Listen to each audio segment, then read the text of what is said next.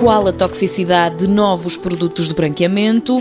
Qual a eficácia? E, sobretudo, e mais recentemente, em colaboração com o Centro de Física Atómica, de que forma é que estes produtos podem alterar ou não a integridade dos tecidos dentários. São algumas das respostas que António Mata, do Grupo de Investigação em Bioquímica e Biologia Oral da Faculdade de Medicina Dentária da Universidade de Lisboa, procura. O branqueamento é um tratamento que está hoje em dia largamente difundido, que tem uma grande aceitação e uma grande procura por parte dos pacientes, mas existem poucos estudos independentes que nos relacionem, enfim, os possíveis efeitos secundários destes produtos até com tratamentos subsequentes em medicina dentária. Este projeto estuda os efeitos da incorporação de oxigênio no esmalte dentário. E a sua libertação ao longo do tempo enquanto possível fator, por exemplo, diminuidor da eficácia de tratamentos com procedimentos adesivos, portanto, aquelas restaurações que se colam aos dentes num período posterior ao branqueamento dentário. E, portanto, tentamos também aqui estabelecer quais os melhores protocolos clínicos a seguir ao tratamento com branqueamento. Atualmente são cada vez mais as pessoas que procuram estes serviços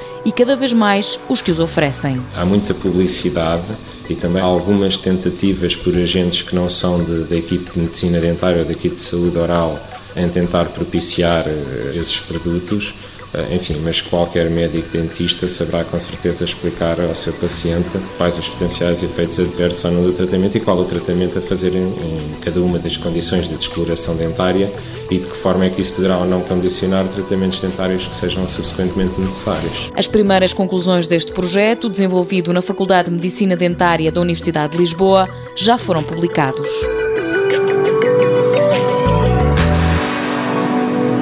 Mundo Novo um programa do Concurso Nacional de Inovação BSTSF.